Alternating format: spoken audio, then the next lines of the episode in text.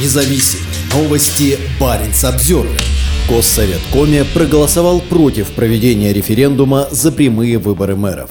Депутаты Госсовета Коми признали проведение референдума по возврату прямых выборов незаконным. Сегодня Госсовет Коми отказался от проведения референдума по возврату прямых выборов мэров. Данную инициативу внесли депутаты фракции КПРФ. Депутаты предлагали вынести на общественное голосование два вопроса – о необходимости вернуть муниципальные выборы и о наделении глав муниципальных образований полномочиями возглавлять местные администрации. Не так уж много было референдумов в Российской Федерации. В Волгоградской области решался вопрос о переходе в другую часовую зону. И референдум был проведен, никем не оспаривался, хотя вопрос решен федеральным законодателем. Мы считаем, что народная волеизъявление – высшее право граждан, заявил на заседании депутат Госсовета Виктор Воробьев. Во время выступления Воробьева, признанного иностранным агентом, прямая трансляция заседания была отключена. Депутаты Госсовета отказались рассматривать это предложение. Вместо этого они рассмотрели альтернативный проект постановления. Его внесли единороссы, рассказавшие о некой экспертизе, которая признала идею провести референдум, не соответствующей законодательству. Всего в голосовании принимали участие 26 депутатов. 21 проголосовал за признание инициативы, не соответствующей законодательству. 4 против против, один депутат воздержался.